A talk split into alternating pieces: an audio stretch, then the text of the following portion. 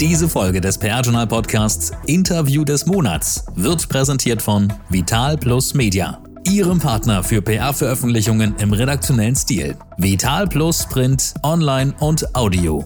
Im Web vitalplus.info. Und da sind wir auch schon wieder. Ein herzliches Hallo. Es ist Montag und hier ist der PR-Journal-Podcast, das Interview des Monats. Heute beschäftigt sich PR-Journal-Chefredakteur Thomas Dillmann in seinem Podcast-Interview mit dem Ingolstädter Start-up-Unternehmen A-Clip. Erst im Sommer dieses Jahres hat die junge Company erstmals auf sich aufmerksam gemacht und sich der PR-Branche vorgestellt. Nicht unbescheiden haben sie verlauten lassen, unsere Software-Erfindung revolutioniert die Public Relations Branche. Ihr Versprechen, mit unserer PR-Software schaffen es unsere Kunden, stundenlange manuelle Reporting-Prozesse deutlich einfacher und effizienter zu gestalten. So soll ein präsentationsfertiger Report in nur vier Minuten erstellt werden können, inklusive aller erforderlichen Kennzahlen. Das hat natürlich für Aufmerksamkeit gesorgt und auch Begehrlichkeiten geweckt. Im Oktober folgte dann jetzt frisch erschienen die Marktstudie Zukunft der PR. Wie wird sich die PR-Branche in den kommenden Jahren verändern? Mehr als 200 PR-Fachfrauen und Fachmänner aus der Dachregion nahmen an der Online-Umfrage teil. Im Ergebnis zeigt die Untersuchung auf, wie Kommunikatoren derzeit arbeiten, welche Trends auf die Branche zukommen und wie PR-Arbeit weiter erfolgreich sein kann. Thomas Dillmann hat jetzt also genug Gesprächsstoff, um mit CEO Raphael Buchberger und Digital Process and Marketing Managerin Sarah Amler über das junge Unternehmen und vor allem die Marktstudie zu sprechen. Thomas, viel Spaß. Herzlich willkommen, Frau Amler und Herr Buchberger im PR-Journal Podcast Interview des Monats Oktober. Vielen Dank. Wir freuen uns sehr, hier sein zu dürfen und sind gespannt auf das Gespräch mit Ihnen. Danke, Herr Dillmann, für die Einladung. Ich freue mich auch total, hier sein zu dürfen und mal gespannt, was wir jetzt besprechen. Ja, äh, da ist ja einiges zu besprechen, denn äh, Sie hatten im Sommer ja einen relativ lauten Aufschlag mit A-Clip. Einerseits war da eben das bekannt gewordene Investment des Münchner Unternehmers Ludwig Schrödel, der ihre Expansionspläne mit frischem Kapital unterstützt. Von einer sechsstelligen Summe war damals die Rede. Andererseits ihr Versprechen, die Reporting-Prozesse deutlich einfacher und effizienter zu gestalten. Vielleicht erläutern Sie das unseren Hörerinnen und Hörern einmal den aktuellen Stand. Was bietet A-Clip genau an und wo steht das Unternehmen aktuell? Wie Sie in der Intro schon sehr gut erklärt haben, hilft A-Clip den PR-Lern den Wert ihrer Arbeit innerhalb von wenigen Klicks zeigen zu können. Konkret bedeutet das bessere PR-Reports in einem Bruchteil der Zeit. In die letzten Monate haben wir dann eben viel Geld und Zeit in die Entwicklung von A-Clip gesteckt, weil vor eineinhalb Jahren gingen wir quasi mit dem MVP, also mit unserem Erstprodukt auf den Markt. Da war es noch ganz frisch, hatte relativ wenig Funktionen und inzwischen ist es eigentlich eine ausgewachsene Software, haben wir viele Kunden und arbeiten ständig daran, Mehrwert für unsere Kunden zu schaffen. Wenn Sie sagen wir, vielleicht mal nur kurz ein paar Eckdaten zum Unternehmen. Mit wie vielen Menschen arbeiten Sie? Arbeiten Sie dezentral? Sitzen Sie alle in Ingolstadt? Vielleicht ein paar Worte zum Unternehmen. Also ich selbst komme aus München. Ich hatte damals auch die Idee, als ich in einer PR-Agentur war, als Externer, und habe dann ganz schnell ähm, zwei Freunde hinzugewinnen können. Das ist einmal Sascha, der ist für die Entwicklung zuständig, und Michi für den Verkauf. Dann haben wir zu dritt das ganze Unternehmen gegründet. Inzwischen sind wir aber auf acht Leute gewachsen und Sada, die jetzt hier mit dabei ist, ist unsere erste Vollzeit-Mitarbeiterin. Ähm, Zu der Frage, ob wir zentral oder dezentral organisiert sind, haben wir uns dafür entschieden, in Ingolstadt quasi unser Büro zu eröffnen. Liegt zum einen daran, dass der Großteil des Teams aus der Nähe von Ingolstadt kommt und äh, wir da auch direkt Räumlichkeiten gefunden haben im Gründerzentrum. Aber wir sind da sehr agil aufgestellt. Das heißt, ich komme ein, zwei Mal ins Büro nach Ingolstadt gefahren von München aus und rein theoretisch könnten auch Leute von überall für A-Clip arbeiten. Ja, jetzt haben Sie, wie gesagt, das umrissen, was Ihr Angebot ausmacht. Ähm, wie gesagt, im Sommer der Aufschlag. Wie sind denn Ihre Angebote im Markt angenommen worden? Können Sie da erste Einblicke geben, wie die Branche konkret reagiert hat, was das Auftragsbuch macht? Ja, bisher schaut es sehr gut aus. Die Software kommt auf dem Markt extrem gut an aus unserer Sicht. Sie wird mittlerweile von über 40 Kunden eingesetzt und deswegen auch täglich genutzt von einigen PR-Schaffenden. Bisher ist das Feedback von allen Usern auch überragend. Die Software ist super einfach zu benutzen. Sie spart extrem viel Zeit und vor allem manuellen Aufwand beim PR-Reporting. Und gerade weil wir noch so ein junges Unternehmen sind, die Software stetig weiterentwickeln wollen, beteiligen wir gerade an dem Prozess unsere Kunden. Wenn da irgendeine Funktion fehlt, wenn irgendjemand eine Idee für ein neues Feature hat, dann prüfen wir das, ob das für alle unsere Kunden relevant ist, grundsätzlich auf dem Markt nachgefragt wird und entwickeln das dann auch speziell eben für unsere Kunden. Genauso, wenn wir uns ein neues Feature für die Software überlegen, gehen wir mit den Entwürfen immer zuerst zu unseren Kunden, fragen nach Feedback, ob das dem entspricht, wie sie sich das vorstellen, ob das tatsächlich einen Mehrwert bietet und entwickeln das dann eben so, dass es passt. Genau dadurch soll eben die Software einen extrem hohen Mehrwert bieten und zu den Bedürfnissen der Branche passen, was bei unseren Kunden extrem gut ankommt. Ja, mal einhaken bei den Bedürfnissen der Branche und auch nochmal äh, auf den Namen zurückzukommen, A-Clip. Das hört sich nach Clipping an, nach Clipping-Dienst. Ähm, das Reporting, was Sie die ganze Zeit beschreiben, beschränkt sich das auf das Zusammenstellen von veröffentlichten Artikeln über Sie in Medien? Ist das also eine moderne Form des Clipping-Dienstes oder was bezieht Ihr Reporting alles mit ein? Äh, wo ist die Nachfrage da am größten? Ich kann mir vorstellen, dass die Nachfrage nach Clipping-Diensten, nach Clipping-Unterstützung weitgehend gedeckt ist im Markt. Wo ist Ihr neuer Ansatz da? Sehr, sehr gute Frage. Wir haben eben direkt am Anfang festgestellt, dass PR von den klassischen Clippings, vor allem ähm, jetzt Print, TV, ähm, Radio sehr weit weggegangen ist, beziehungsweise viel diverser geworden ist. Also es sind neue Kanäle hinzugekommen, alle Social-Media-Kanäle zum Beispiel, Blogs, Online-Publisher etc. Und dadurch ist es immer schwieriger geworden, wirklich diese Breite an neuen Medien abzudecken. Und es gibt eben extrem gute Medienbeobachtungen für den Printbereich, gibt teilweise auch gute Medienbeobachtungen für den Online-Bereich. Allerdings suchen sich viele PR-Schaffende eben sozusagen die besten Medienbeobachter aus, finden teilweise selbst Dinge, aber es gibt nirgendwo eine Stelle, wo man alles sozusagen sammeln kann. Und A-Clip ist sozusagen die Sammelstelle für alle Kanäle, ergänzt dann da automatisiert passende und relevante Metriken, sogenannte KPIs. Und dadurch schaffen wir es mit wenigen Klicks, Reports zu erstellen, die echten Mehrwert haben. Und in der Zukunft, daran arbeiten wir gerade sehr intensiv, wollen wir ein Dashboard schaffen, was es im Prinzip noch nie gab, sondern das gelinde gesagt das einfachste und beste PR-Dashboard, was es je gab. Das heißt wirklich, dass jeder PR-Schaffende für seinen Kunden auf einen Blick alles zeigen kann, alles Relevante, was für den Kunden eben speziell passt, für seine Unternehmensziele und dafür nicht Unsummen ausgibt wie die großen DAX-Konzerne, sondern das wirklich für einen fairen Preis seinen Kunden zeigen kann. Okay.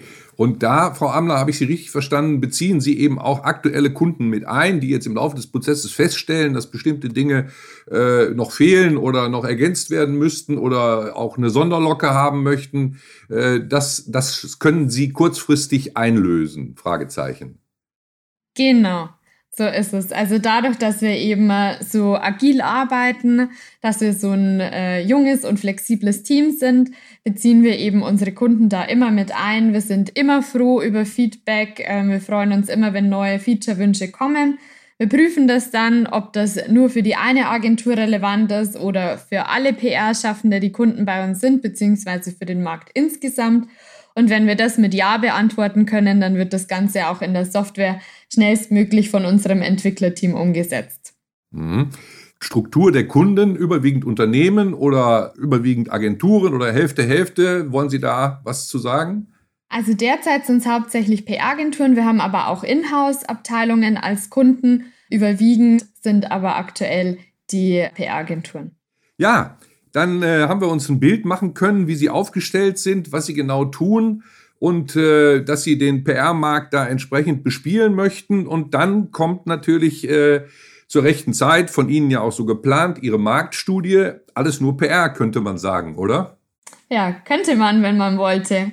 Also grundsätzlich haben wir mit den Marktstudien einfach eine Möglichkeit gefunden, A-Clip in der Branche zu platzieren und so ein bisschen den Namen zu machen, bekannter zu werden, weil es uns ja auch noch nicht so lange gibt. Unsere Software was ganz was Neues ist, was es zuvor auch noch nicht gab und da einfach der Bedarf besteht, uns in der Branche zu platzieren. Natürlich sind wir jetzt keine Experten, was die klassische PR angeht. Deshalb ähm, befragen wir da eben immer so viele PRler wie möglich, suchen uns kompetente Interviewpartner, echte Experten für Gastbeiträge und erstellen so dann das White Paper, um da möglichst großen Mehrwert für die Branche bieten zu können. Allerdings sind wir natürlich auch durch die Befragung von mittlerweile fast 1000 PR-Schaffenden auch so ein bisschen zu Experten geworden, können da einiges berichten, können gute Vergleiche zu den Jahren zuvor ziehen und möchten das Wissen natürlich auch an die Branche weitergeben. Wo kommen jetzt die 1000 her? In der Studie war ja die Rede, dass es ungefähr 200 Fachleute aus der Branche waren, die Sie befragt haben. Es ist ja mittlerweile schon die vierte Marktstudie, die wir durchgeführt haben und haben da eben jedes Mal ähm, gut 200 Leute befragt, sodass wir mittlerweile schon gut auf die 1000 hinkommen. Okay. Äh, es bleibt ja dabei, Sie haben sich wirklich eine ganze Menge Arbeit gemacht, Sie haben viel Zeit investiert, Sie haben spannende Ergebnisse ermittelt, Experten mit einer gewissen Reichweite eingebunden. Ich denke da an Frank Behrendt, an äh, Marie-Christine Schindler, an Uwe Mommert die sie also mit ihrem spezifischen Know-how auch einbezogen haben. Also alles sehr vorausschauend angelegt. Äh, sind Sie denn auch mit den Ergebnissen jetzt konkret zufrieden? Oder besser gesagt, welche Ergebnisse haben Sie am meisten überrascht? Also zufrieden sind wir in jedem Fall. Wir gehen ja da immer ganz unvoreingenommen ran an die Befragung, ähm, wollen einfach vor allem wissen, wie die Branche aktuell arbeitet, was die PRler aktuell beschäftigt, weil es natürlich auch für uns sehr, sehr spannende Einblicke in den Bereich der PR bringt. Was mich persönlich vor allem überrascht hat, ist, ähm, dass Online- und Social Media PR mittlerweile den Printbereich überholt haben. Das ist jetzt das erste Mal seit 2019 so, als, also seit wir unsere Befragungen durchführen, was ja auch eindrucksvoll zeigt, dass die Digitalisierung mittlerweile in der Branche ganz gut angekommen ist und auch immer weiter voranschreitet, was natürlich auch an der Corona-Pandemie liegen könnte, weil die der Digitalisierung einen ordentlichen Push verschafft hat Allerdings haben wir auch festgestellt, dass der Anteil der Personen, die immer noch Bedarf zur Digitalisierung sehen, mit 27 Prozent immer noch gleichbleibend hoch geblieben ist. Der hat sich also seit 2019 eigentlich nicht verändert, was dennoch zeigt, dass immer noch viel zu tun ist an der Digitalisierungsfront. Und die zwei Entwicklungen so in Kombination waren für mich auf jeden Fall sehr überraschend. Und was ich auch super cool fand, wir haben die PRler gefragt, ob sie mit Influencern zusammenarbeiten für ihre Arbeit. Und das haben 60 Prozent bejaht. Mit so einem hohen Anteil hätte ich definitiv nicht gerechnet. Äh, da mal eine kurze Nachfrage, Frau Amler. Was ist denn daran cool? Oder warum finden Sie das denn cool? Ja, zum einen, weil Influencer gerade auf Social Media ja sehr aktiv sind, was durchaus ein sehr digitaler Kanal ist. Gerade wir, die so die Digitalisierungsfreaks sind, würde ich mal sagen. Also die, die die Branche digitalisieren wollen, sind natürlich sehr erfreut, dass so ein digitaler Kanal da so Anklang findet. Und weil Influencer gerade eben mit Social Media die junge Zielgruppe ansprechen, wozu wir ja auch gehören, ist es auf jeden Fall eine Entwicklung, der ich sehr positiv gegenüberstehe. Heißt aber noch nicht, dass dadurch die Qualität steigt. Nein, das natürlich nicht. also, wenn Sie altersbedingt möglicherweise Influencer cool finden, ist das ja noch kein Beweis dafür, dass die über diese Multiplikatoren erfolgende PR dann auch sozusagen, sagen wir mal, äh, besonderen Qualitätskriterien standhält, um da jetzt mal auch bewusst diesen kritischen Aspekt einzubringen. Das ist eine super Antwort darauf, weil man das natürlich sehr kritisch beleuchten kann. Und da fand ich auch den Gastbeitrag bei uns von Marie-Christine Schindler auch ganz gut, weil sie ja quasi zehn ähm, Tipps gegeben hat, bei was man auf Influencer achten soll. Und das, was ich da auch super interessant fand, sie hat nämlich gesagt, dass man vor allem auch die Hintergrundgeschichte eines Opinion Leaders, also eines Influencers, prüfen sollte weil das quasi ein Reputationsrisiko für ein Unternehmen sein könnte. Es gab nämlich ähm, öfter schon in der Vergangenheit, dass man vielleicht auf die Schnelle einen Influencer gefunden hat und dachte, ach, der passt ja perfekt, dann hat man mit dem eine Kampagne gemacht. Und dann später, dadurch, dass ja heutzutage alles viel transparenter ist, hat dann ein findiger Journalist rausgefunden, dass der Influencer eine ganz andere Position früher hatte. Und leider ist das in der Gesellschaft ja nicht so gern gesehen, wenn man dann plötzlich sich komplett dreht beziehungsweise muss man das schon sehr gut machen, dass das akzeptiert wird. Und dann kann das Ganze nach hinten losgehen. Deshalb muss man da natürlich aufpassen, wie man mit Influencern zusammenarbeitet. Und ich glaube, da haben wir auf jeden Fall einen super Artikel mit im White Paper. Und das, was ähm, mich sozusagen am meisten fasziniert hat, eigentlich bei der Umfrage, was mich sogar schockiert hat, ist, dass ein Drittel der Befragten gesagt haben, was ihre Work-Life-Balance angeht, schlecht oder sehr schlecht dastehen. Und das, was sich die meisten gewünscht haben bei der Arbeitgeberwahl, war eigentlich flexible Arbeitszeiten. Und ich dachte eigentlich, dass durch Corona das ganze Thema angegangen wurde. Aber ich glaube, es hat sich im Prinzip vor allem verlagert auf das Homeoffice, aber sozusagen das Arbeitspensum ist, hat wahrscheinlich kaum abgenommen. Also sie haben trotzdem sehr, sehr viel gearbeitet. Und deshalb haben wir uns zum Beispiel bei Eclip auch überlegt, wie können wir das optimal machen, dass jeder so arbeitet, wie es für ihn am besten passt. Und da haben wir ein sehr flexibles Modell gefunden, was sozusagen alle Bestandteile hat, also Homeoffice, Workation. Das heißt, man könnte jetzt auch drei Wochen nach Portugal fahren, da irgendwie halbtags surfen, halbtags arbeiten, wenn einen das irgendwie wieder mit Energie volltankt. Aber wir finden es auch wichtig, dass man trotzdem ab und zu im Büro ist und deshalb gibt es da eine Ausnahme bei uns. Und das ist ein Teamtag am Mittwoch, wo wir alle zusammenkommen im Büro, um einfach uns untereinander auszutauschen. Was Sie gesagt haben, Herr Dillmann, dass diese persönlichen Beziehungen vielleicht die letzten Jahre ein bisschen verloren gegangen sind. Und wir finden schon, dass es extrem wichtig ist, sowohl untereinander als auch mit externen persönlich eben Beziehungen aufzubauen. Und deshalb sind wir ein Fan davon, flexibel zu arbeiten, aber eben auch ab und zu zusammenzukommen. Mhm. Jetzt haben Sie nochmal sozusagen aus dem Innenleben von A-Clip berichtet. Äh, das ist auch etwas, was man ja annimmt bei jungen Agenturen oder bei jungen Arbeitgebern. Aber auf der anderen Seite äh, gibt es in der Tat aber auch im Moment die Entwicklung, dass es doch äh, ganz unterschiedliche Arbeitgeber gibt, die sagen, nee, also das mit der Flexibilität und das mit dem Homeoffice ist ja eine gute Sache und das wollen wir durchaus auch gelegentlich dulden. Aber die Mannschaft zu versammeln am Ort, um die Teeküche herum, in den, in den berühmten Konferenzräumen, um doch gemeinsam Ideen zu besprechen etc. Das ist etwas, was natürlich sehr zu kurz gekommen ist und was zumindest bei manchen Arbeitgebern in der Kultur unbedingt reaktiviert werden soll. Das ist so meine Wahrnehmung. Aber ich möchte jetzt noch mal auf das Thema, was Sie ja beide herausgestellt haben, zurückkommen, Digitalisierung. So, ich frage mich immer, was ist das denn, die Digitalisierung? Ja, wie geht das denn? Denn auch ein Ergebnis Ihrer Umfrage, nur 13 Prozent Ihrer Umfrageteilnehmer bewerten die Digitalisierung in der Branche als weit fortgeschritten. Also, was wir oft in Fachgesprächen so darstellen, als wäre das schon unglaublich weit fortgeschritten, scheint doch nicht so weit fortgeschritten zu sein. Und Frage an Sie, wie wäre da ein Fortschritt denkbar? Was ist da ein Fortschritt? Und äh, wie nimmt man da vielleicht auch Leute älterer Generation mit? Also einmal finde ich, ist das eine Frage, die wir auf jeden Fall in einer nächsten Marktstudie nochmal ähm, klarstellen sollten. Also was genau meinen denn die unterschiedlichen Befragten mit Digitalisierung, weil das nämlich extrem unterschiedlich aufgefasst wird. Also die einen meinen, das ist das Arbeiten mit moderner Software, die anderen sagen, okay, man geht zum Beispiel weg von Print eher Richtung digitale Kanäle. Die anderen sagen, es ist Automatisierung. Am Ende, glaube ich, ist es vieles davon das, was ich auf jeden Fall persönlich gesehen habe in der PR-Branche, ist, dass ich mir teilweise an den Kopf fasse, wie manche Sachen noch gemacht werden.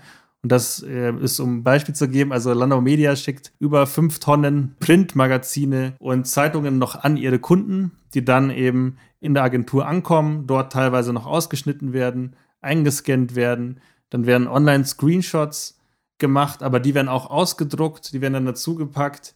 Daraus wird dann ein Ordner erstellt für den Kunden. Und da denke ich mir, das tut einmal der Natur nicht besonders gut, wenn da so viel Papier sozusagen drauf geht. Aber auf der anderen Seite, wir arbeiten ja schon alle am Laptop. Wieso muss man vor allem bei Online-Medien und aber auch bei Print, wo es das Ganze auch digital lizenziert gibt, da noch wirklich mit Ausdrucken arbeiten, was zum einen viel mehr Zeit frisst, zum anderen, wenn man es dann eben wieder digital betrachtet, einfach ein kompletter Medienbruch ist und einfach nicht mehr, nicht mehr zeitkonform. Ja, das ist sicher richtig, den gibt es aber auch in anderen Branchen. Ja, wenn ich an die Medizinbranche denke, wenn wir alle von unserem Arzt ein Rezept kriegen, dann ist das am Computer erstellt. Wir bringen das zu Fuß in aller Regel zur Apotheke und dort wird es per Postbrief ans Apothekenrechenzentrum geschickt, damit es dort für die Abrechnung äh, vorbereitet werden kann. Also diese Medienbrüche äh, sind nicht nur in unserer Branche, sondern sicher auch in anderen Branchen noch weit verbreitet. Also Digitalisierung, die große Aufgabe, bei der wir aber sicherlich noch am Anfang stehen. Wie ich finde, ein wenig überraschendes Ergebnis. Und so ein bisschen habe ich auch den Verdacht gehabt, als ich mich jetzt auch nochmal mit Ihrer Studie beschäftigt habe, äh, dass Sie die Digitalisierung und das Herausarbeiten des Ergebnisses, dass das also eine treibende, ist ja im Grunde inzwischen eine Binsenweisheit, aber Sie haben das auch gemacht, weil Sie sagen, das ist natürlich unser Kernanliegen, dass wir das sozusagen, dass wir auf diesem, auf, unter diesem Segel also wunderbar unser eigenes Anliegen in den Markt tragen können. Also ein cleverer Schachzug, oder? Könnte man so sehen, glaube ich, an sich ähm, will ich auch unterschreiben, dass es kein Zufall ist auf jeden Fall, dass das Ergebnis rausgekommen ist. Aber es war jetzt nicht so, dass wir gesagt haben, okay, wir wollen dieses Ergebnis erreichen, wir schauen mal, wie wir da hinkommen, sondern im Prinzip haben wir den Bedarf vor zwei Jahren erkannt, als ich das erste Mal in der PR-Agentur war und sozusagen sehr manuelle Prozesse und nicht digitale Prozesse gesehen habe. Und das, was mich dann eben doch schockiert, das, was Sarah schon gesagt hat, dass wir seit zwei Jahren Marktstudien machen, das ist jetzt die vierte, und der Stand der Digitalisierung aber sich sozusagen kaum verändert hat. Auch wenn wir da sozusagen nochmal nachfragen hätten können, was jeweils genau mit Digitalisierung gemeint ist, aber sozusagen jeder, was er im Kopf hat, wenn er an Digitalisierung denkt, denkt, ist er sozusagen der gleichen Meinung, dass sie nicht wirklich vorangeschritten ist. Und unser Ziel ist es jetzt eigentlich, Treiber dieser Digitalisierung in der PR-Branche zu werden. Und da haben wir jetzt eben sehr viel Wissen gesammelt über die vier Marktstudien, haben mit über 200 PR-Agenturen Interviews gehabt, wirklich konkret darüber gesprochen, wie kann man verschiedene Dinge angehen, was sind die größten Probleme, auch abseits des PR-Reporting und wollen das ganze Wissen jetzt nutzen, um zum einen PR-Schaffenden sozusagen eine Software zu bieten, die das Leben einfacher macht, aber gleichzeitig auch zu beraten hinsichtlich jeglicher Digitalisierung. Also wenn jetzt eine PR-Agentur auf uns zugeht und sagt, bei uns ist eigentlich gar nicht PR-Reporting das Problem, Clippings ist kein Problem. Wir haben eher ein Problem damit, wie wir unsere Projekte managen und vernünftig an den Kunden abrechnen. Dann können wir sagen, okay, wir kennen uns total aus, was Tools angeht. Wir haben da auch sehr gute Erfahrungen gemacht, haben die und die PR-Agenturen äh, interviewt dazu und wir könnten euch das und das empfehlen. Und dann wäre das im Prinzip einfach eine Beratungsleistung, die wir sehr gerne machen und auch kostenlos für die Leser unsere Studie zur Verfügung stellen. Also ist das ein Serviceangebot oder ist das möglicherweise die Ausweitung in ein neues Geschäftsfeld hinein, dass Sie als äh, Digitalisierungsexperten sagen, wir können auch in die Beratung sozusagen von Themen wie Abrechnung und so weiter, um solche Prozesse zu digitalisieren, könnten wir zukünftig auch einsteigen? Also der Hauptfokus von uns ist ein skalierbares Geschäftsmodell. Das geht mit Beratungsleistung leider nicht, jedenfalls nicht mit individueller Beratung. Und deshalb ähm, liegt da eben der Fokus darauf, unsere Software weiter zu entwickeln. Allerdings haben wir gesehen, dass durch die verschiedenen Gespräche und durch auch Beratungen in anderer Hinsicht, vor allem bezüglich der Digitalisierung, wir extrem viel wieder für unser Produkt lernen können. Und deshalb bieten wir das zum Teil eben zusätzlich an. Eben eine Erstberatung kostenlos, die kann auch meistens schon ausreichend sein, wenn es sehr intensiv sein soll oder Workshops auch bezahlt. Aber es wird immer eine, eine Randdienstleistung sein. Da wollen wir jetzt nicht noch ein Agentur-Geschäftsfeld eröffnen. Jedenfalls nicht dieses Jahr. Ja, spannend, spannend. Äh, man könnte sicherlich über die Ergebnisse und die Folgen Ihrer Studie da noch länger sprechen. Doch so langsam müssten wir zum Ende kommen. Aber was ich unbedingt noch wissen möchte, ist, welche Resonanz Sie denn auf die Studie im Markt bekommen haben. Welche Reaktionen gab es da? Und äh, waren das nur positive oder gab es da auch kritische Stimmen? Also wenn Sie uns dazu noch ein Update geben könnten, das äh, würde das, glaube ich, gut abrunden, das Bild. Ja, sehr gern. Wir sind seit einer Woche, jetzt stand heute auf dem Markt mit unserer Marktstudie und hatten schon 600 Downloads, über 600 Downloads sogar. Ich glaube, allein die Zahl spricht ja schon für sich. Ansonsten war das Feedback von allen Lesern und Leserinnen, mit denen wir in Kontakt waren, sehr, sehr gut. Alle waren sehr begeistert und fanden äh, die, die Insights aus dem White Paper sehr, sehr interessant. Vor allem auch die acht Gastbeiträge beziehungsweise Interviews wo es um verschiedene Themen und Aspekte der PR-Arbeit geht.